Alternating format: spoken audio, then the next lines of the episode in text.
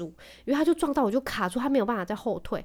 然后我真的吓死了，就是所有里面的员警拿警棍冲出来，然后把那个副驾驶座跟驾驶座的人拖出来打。香草妈妈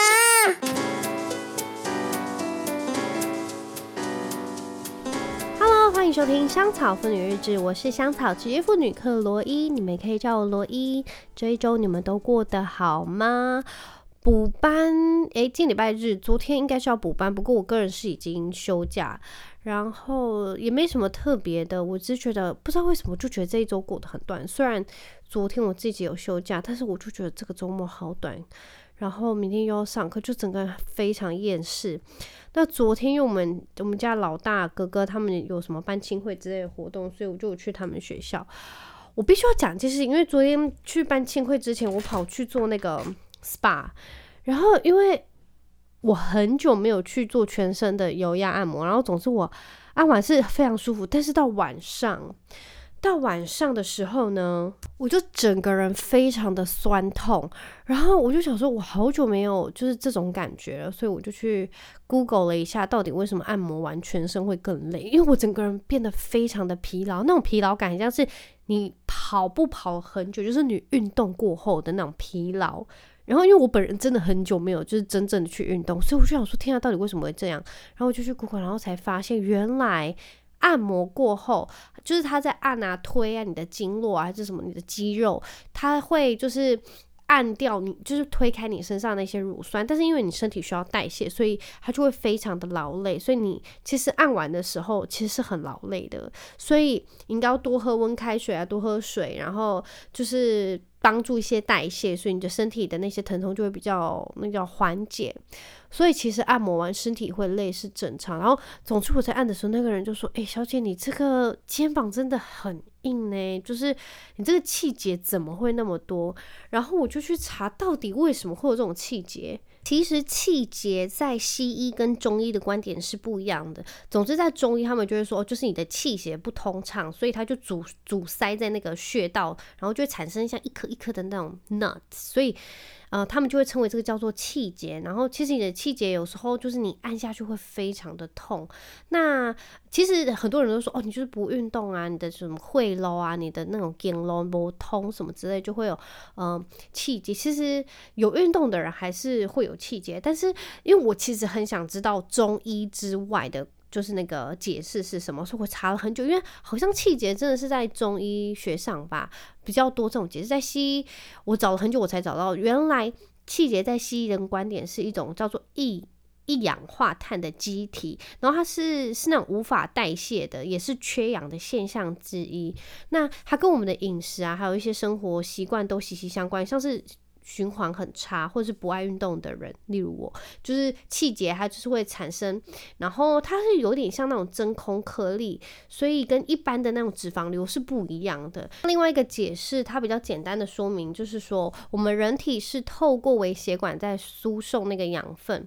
所以是由那个血管壁渗透扩散到我们的细胞周围。那细胞周围的黄色液体啊，就是我们的组织液。那我们透过微细胞代谢的废物，经过组织在，由我们的利那个淋巴系统做回收嘛。不过这个过程中啊，要是你的呃回收速度是变慢，它就会慢慢的沉淀、沉积，然后就会变得很浓稠。然后只要你越积越多，它就会变成呃凝结的固体。所以我们摸到的那个一颗一颗的硬块，就是我们。组织易回收的时候受阻，就是简单来说，就是你的呃气通不过去，所以呃导致它积在我们的那种肌肉上成一颗一颗的东西，然后呢，其实那个东西就会胀痛，然后就是那种。会很不舒服，所以你压下去的时候是有点酸痛，然后就是要是你们压肩膀或是你的脊椎旁边两条筋，就其实有时候你摸到那一颗一颗那个就叫气节。我不知道为什么我个人我身体很多气节，我觉得要是收集十颗有十块的话，我可能就是百万富翁，就是很多气节，你知道吗？然后那个小姐在帮我按的时候，她就说：“诶，你这个气节真的很多，你要就真的好好保养身体，因为就是好像真的是出现气节，就代表身体是有个警讯，就是你的身体可能已经出现状况了。所以好像是睡不好啊，你的就是新陈代谢不好，你的压力很大，那些都是会造成的。”好，这大概就是气节的解释。所以我去按摩的时候我，他把我那些气节按掉，也就是说他把我一些呃，就身体一些气节按开，所以我整个人之后就变得好累。我跟你讲，我到现在还在累，就是我已经过了一整天，我到现在还在，我现在眼睛都快合上了。虽然我们家两只小孩在下面，我现在目前没有什么压力还是怎么样，不过我现在整个人就是眼皮非常的沉重。我觉得我要是现在没有录这个，我只要坐在躺在。床上我可以真的是三秒就入睡，真的非常夸张。好，那其实，这个礼拜还发生什么？这礼拜我有看到那个新闻，好像是很多家长在联署投票，就是幼儿园到底要不要装监视器。然后像报几千票的家长是赞成幼儿园一定要装监视器。那我不知道，对，有听过我之前的那个 podcast 的那个其中一集，是我在帮我小朋友选幼儿园的时候，我就是坚持里面一定要有幼儿园。然后你们知道到时候发生什么事情吗？就是我已经忘记这件事情，然后等到亨特在学校上课的时候，有一天我突然想起来，哎，对他们学校到底有没有监视器？然后我就去问，才发现他们学校有，不过只是在公共区域，就是小朋友活动的地方，但是教室里面是没有的。那我听完我也没有觉得说哦，那我要帮转校还是什么？就是我想说哦，就进去读了。然后我也觉得整个学校的风气跟我们老老师跟我对谈的，就是整个过程，就是我是信任他们的。所以到目前为止，我没有要帮他转校，或者是我希望学校能够增设就是呃那个什么监视器。不过在家长投票就是赞成的诉求里面，反正他们就是也是希望，就是老师也是能够保护自己，因为有可能很怕小朋友就是。呃，说了一些哦，可能疑似就是呃，老师有呃打他们啊，或者是骂他们之类的。然后，要是真的能够调监视器出来，是能够保护老师，就是这是我能理解的啦。不过，我觉得最重要的亲师最重要的关系就是要互相信任。就像在一段关系中，你一定要互相信任，你们才有办法能够继续，不然。呃，很容易就怀疑东怀疑西，这样就是很累，你懂吗？所以我觉得只要有任何问题，就去问老师或者去问问园长，然后请他们给个答案。因为有可能有什么需要，或者小朋友讲什么，那你想要去得到一些答案什么，就去问，然后就听老师的解释嘛。那真的有问题的话，就再来处理。所以我觉得最重要的是真的要沟通，不管是用什么联络簿或者是电话还是 APP，反正就是我觉得全面的就是沟通。是最重要，因为其实好像在疫情那段时间，因为我们是疫情过后才去上课，诶，疫情对快要结束的时候，所以很很大段时间就是呃，老师跟家长是失去那个见面啊，或者是去学校参观的那个。机会跟时间，所以我觉得这样很可惜。因为像是我去亨特学校，我知道他们在干嘛，其实我放心很多，因为我知道我小朋友在学校学了什么，然后我也知道他们每一天的行程是什么，我就觉得这会让我放心很多。然后我知道任何问题我问老师，然后老师都能跟我说亨特在学校的状况，我觉得这就像真的是一段关系吧。所以我觉得亲子关系也是很重要的。然后诶，礼拜五我去，诶，礼拜六我去参加他们学校活动的时候。老师就看着我，他就说：“诶、那个亨特真的在你们家长面前啊，跟在学校是真的还蛮不一样。”然后我就说：“是不是真的是很不一样？”他说：“在你面前真的活泼好多，因为他在班上真的不是这个样子。”然后我说：“我完全能理解，因为就是你跟我叙述跟他在家里的是真的蛮不一样的。”然后我觉得。很可爱，是有一天晚上，然后我在跟亨特，就我们会乱编故事，就是我跟他说有一天啊企鹅怎么样，然后他就跟我说：“妈妈，我跟你讲，呃，他们。”呃，他们班就是他们班级的那个名字啊，然后，呃，他想要跟我讲那个班级的一天，就是他一整天在学校干嘛的故事。我就说可以呀，那我可以听小亨特的一天。他就跟我分享他一天，他居然真的从头到，他就说他进教室脱鞋子，然后放餐袋，拿联络簿出来放柜子上。然后拿碗开始吃早餐，装早餐，然后就跟我一步一个步骤一个步骤说，然后说到去怎么游戏区，然后吃午餐、午睡啊什么，他每个步骤跟我讲完，然后我就觉得原来就是现在那些 SOP 在学校做的那些事情是已经烙印在他的脑海里，然后已经变成他一种习惯了。然后我就觉得好感动哦，就是我在上班的同时，我的小孩那么认真的在生活，然后在学校生活那么开心，因为他每天回来跟我讲说，他明天还要去上课，要跟小朋友玩，我都好开心。然后那天我们去参加青师会，就是我们要回家的时候，在路上遇到，也是遇到他的同学跟他妈妈，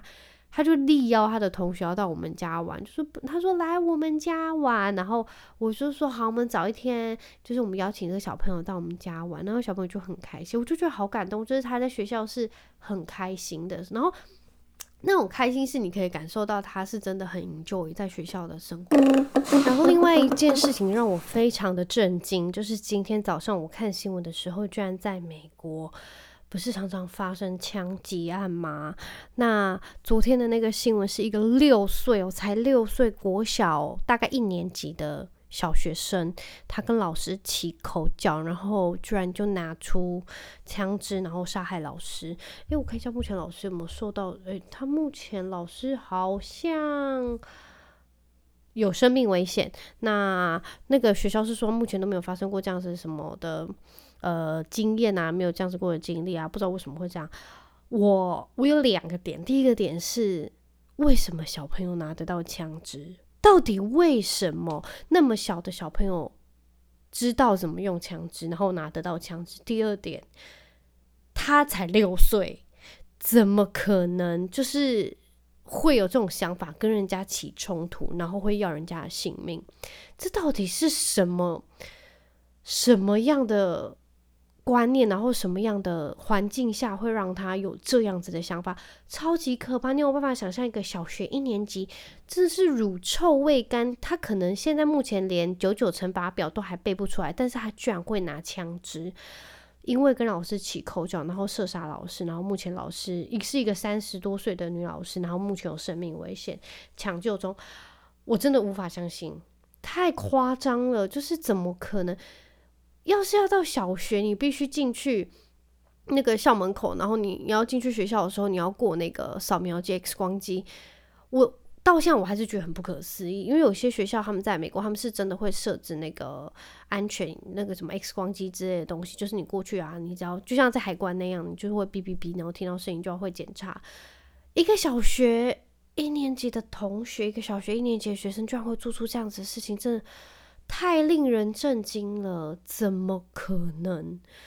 这太夸张了。然后，因为那那个时候我在看那个受访的时候，是一个就是妈妈，她在接受受访，因为他们她的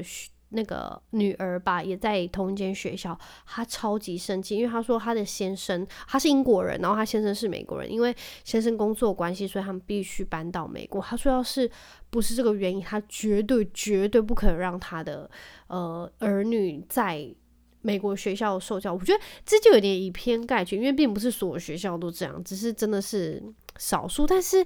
它这个发生的几率，就是发生的几率真的是太高了。因为可能在去年，去年统计，在二零二二年，大概美国校园枪击案好像发生大约两百零二起左右，这是网络上的数据。那死亡人数落在五十二个人左右。那我觉得比较令我就是没有办法想象的是，就是每一个学校他们都会安排像是呃炸弹的那个演习。有可能学校会有可疑的炸弹发生，那他们会有类似的演习。另外一个非常重要就是枪击的演习，是每个学校都必须学生都要跟老师都要参与的。那因为发生几率太高了，所以我之前读到一篇文章，是一个台湾的女老师，她在美国的好像是中学校教学，那他们真的有收到类似的警报，就是哦，好像哦附近有可疑人士入侵，然后有。呃，持着枪支，所以他们真的就是马上就是要接收到那个讯息之后，大家都知道怎么反应。那个 SOP 是什么？就是呃，学那个什么，好像是教室们都要上锁，然后学生全部都躲在桌子底下，不可以发出声音，连窗帘全部都要拉下来。就是呃，他们会争取最多的时间等待那个警方来救，所以他们就是要减少呃受伤人数。那要是真的受伤的话，就真的哦，我真的无法想象。你有办法想象你把小朋友送到学校，但是可能会发生这样子的事情吗？像我今天在看那个新闻，那个妈妈生气到不行，她又说你没有办法想象，你把一个小孩子送到学校，但是你接到学校电话是我们学校发生枪击案，请你马上来，就是来接走你的小孩。就是这到底会有多惊恐？因为这是我们国家的社，就是我们国家的社会氛围没有办法体会到。我觉得真的是万幸，因为。呃，我这是不同国家不同国家的社会文化，但是我必须说，枪支管理法在美国真的可以落实得更好。我我觉得真的不应该，真的是不应该。就是你们知道，有些州是有办法持有枪支，有些州这就是合法持有枪支，你只要去登记啊，然后你的资格是合格的，好像会看你的记录什么之类的。但是我不知道欸，我觉得一个六岁的小孩都能拿得到枪支，然后知道怎么使用，然后跟老师吵架就拿出来，我真的无法想象。我觉得真的是，哎，我我真的有点哑口无言，因为因为亨特现在几岁？亨特现在三岁。要是他到六，哦，I don't know。我只是觉得那个小好像是不是到一定一定要到一定的年纪，你才有办法让他受刑罚还是什么之类？因为那个老师现在目前也在抢救中。要是他真的挂了一个六岁的小孩，因为持枪支射杀老师，然后让老师身亡，他要怎么判刑啊？因为他年纪还那么小，好像是不是也没有办法判？因为好像没有满到那个法定年龄，你是没有办法。就是，诶，我记得之前好像是不是有类似类似的新闻，就是呃，有人故意请小朋友去就是犯罪，因为他们年纪很小，他们没有办法受到呃社会的制裁，因为他们年纪太小，就是还没有符合那个法定年龄，所以他们不用负就是全部的那个刑罚责任还是什么之类的。好了，Anyway，我只是。跟你们分享这个，这个是不是我真的无法想象？我觉得太夸张了，真的是美国枪支管理法真的，我觉得他们是需要真的认真检讨，然后真的要修订相关的法案，不然太多无辜的人就是受伤，实在是真的太不应该。另外一件事情，在台湾的新闻媒体目前闹得蛮沸沸扬扬，就是有关于马路的行人使用权的那个呃相关规定，就是我觉得。我不知道你们有没有就是感受过，只要在国外过马路的时候，所有的汽机车还是只要交通工具就会离你非常的远，它很远的时候就会停下来，就让你过。这是我呃我在美国的时候感受到，然后我那时候就是觉得 incredible，因为我在台湾，我那时候大概二十几岁吧，我说我就没有感受过，所以我那时候就觉得 Oh my God，我真的真的觉得我是行人我最大，因为不管怎么样，他就要停下来。然后我那时候听 Josh 说，他就说。呃，在那个美国，你好像你的车经过，只要有靠近学校的话，你的时速都必须要在几。然后我觉得最酷的一点是我真的完全不知道。然后我那时候听他说，因为他说他有一次被警察拦下来，是他那时候在开车，然后好像警车在你的前面，你是不能超车警车的。你只要超车警车，你就是违规，然后你就会被就是 pull over，然后你他们就必须要检查你的相关证件这样子。所以就是很多的嗯。那个叫什么相关规定，我就觉得真的跟台湾不一样。只是我觉得啦，我觉得最大的问题真的是驾驶人的道德，因为有时候你在骑，不管骑车还是开车的时候，你道德低落的时候，是真的。有时候你在看那些人开车跟骑车，你会觉得他真的是不管别人的死活。有一次我在骑车的时候，真的是我只是真的是绿灯，然后我就是要骑车上班嘛。我那时候还就是行进中哦，然后突然我右边闯出来一台机车，大概时速八十，它那个方向是红灯，它应该要停着，他直接就这样在我眼前冲过去，而且是那种有风的，因为我感受到他风，而且我们非常非常靠近，就它是不管你死活，因为在我就左右边都还有其他行进的机车，所以要是就这么差那一秒半秒好了，两秒。就好几个家庭就会发生非常悲惨的故事，你们懂那意思吗？就是他的驾驶的道德到底有多低落到，就是他觉得他可能要是没打到那个卡会发生什么事，但是他就有办法牺牲其他人的生命安全。我觉得驾驶人的道德是非常重要的，因为你不能让其他人的生命安全暴露在你自己的那叫什么？暴露在你自己的。不确定的那个叫什么道德之下，你们懂我意思吗？就是怎么可以你自己，你想要发生什么意外，那是你家的事，但是你不能让其他。我觉得真的有点是就是公共危险罪了吧？就是你已经让其他人置身于危险中，所以这就是不对的。所以我觉得在不管骑车啊，或者骑脚踏车还是开车，我觉得驾驶人的道德很重要，因为真的不是只有你有危险。因为有时候我们在骑车好了。我妈每次都说：“哎、你们真的要小心骑，慢慢骑，就是左边要看什么。”之后我就说：“妈，有时候我们真的非常小心，但是其实是其他人不小心，就是你可能已经小心到不行，但你就是会被撞。然后我真的讲，发生过很多，我不是有跟你们讲过，就是有一次我那时候就是，哎、我好像讲过，就是我有一年的双十节，然后我就是在停那个待转，然后我旁边就有一台就是违规的汽车，它那时候停在斑马线还是红线之类，然后在我前面的警车就刚好开过去，我也我也就是在那边等等红灯，然后绿灯我就要走了，我就是在那个待转格里面，然后他就。汽车过去的时候，就停在我旁边那台白色轿车，就直接往我的就是侧边，就机车就我的右手边直接撞过来，然后我就被压住，因为他就撞到我就卡住，他没有办法再后退，然后我真的吓死了，就是所有里面的员警拿警棍冲出来，然后把那个副驾驶座跟驾驶座的人拖出来打，然后你们知道为什么他看到警车就要落跑吗？因为他们那时候在里面交易毒品。我、那时候吓死，而且不是谁还传新闻给我看，因为还真的有上新闻，我真的是吓死了。我觉得害怕的是，我以为我要死。我跟你讲，我当下真以为我要死，因为他们是一直往后，但是他的车是卡到我的机车，然后我的脚还被压在下面，然后我发出非常悲惨的，就是尖叫。然后重点是我朋友跟我先生刚好就在也在旁边等那个红绿灯，所以他们马上跳下车，然后就狂就是。就推那台车，不要让它再往后，因为不然我真的就被压到。然后他们就狂打。我觉得最可怕的是，其实我那时候不害怕我的脚怎么，我那时候非常害怕，就是歹里面的歹徒，就是那个驾驶人跟副驾驶他们在交易毒品，他们有配枪还是什么？我真的好害怕。然后重点是那些警察他在就是拿警棍制止他们的时候，他们都会在那边嘿嘿叫，然后很大声的，就是可能是喝阻吧。我真的被吓死了。我真的以为我那我那当下，我真的以为我要去了，好恐怖哦！而且我那时候记得，我朋友传那个什么，就是新闻给我看的时候，我就是尖叫到像在杀猪。但是我我真的也是没有什么印象，我只是就是那时候感受到的是整件事情落幕之后，我的喉咙很痛。我因为我可能真的是叫太久，因为我真的吓个半死，我以为我真的 要挂，好可怕。好了，总之我就觉得。真的，大家不要违规，然后真的注意其他人的就是行车安全，因为马路上真的都是人，然后家里大大家都有什么妻小啊，所以真的小心安全，真的是出去平平安安的，回来也要平平安安的，拜托。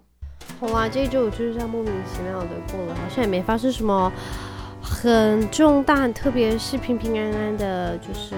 顺顺利利的，就对我来说是一件非常好的事情，真的很感恩。那感谢大家这一周的收听，希望你们都已经开始准备年夜饭了。我们家年夜饭都已经订好了，因为实在是不想下厨，所以就只好全部交给冷冻喽。那也希望你们这一周都能过得顺利平安。那我们就下个礼拜一空中再会喽，拜拜。